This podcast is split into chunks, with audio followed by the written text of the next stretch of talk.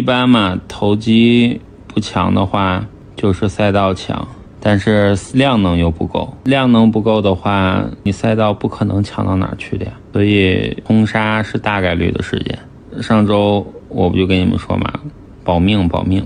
但其实机会都是跌出来的，再跌一跌，可能机会就来了。现在看不好后面有啥方向呀？你要看后面有没有什么政策呀，什么乱七八糟的。这个时候怎么能看得到未来的方向？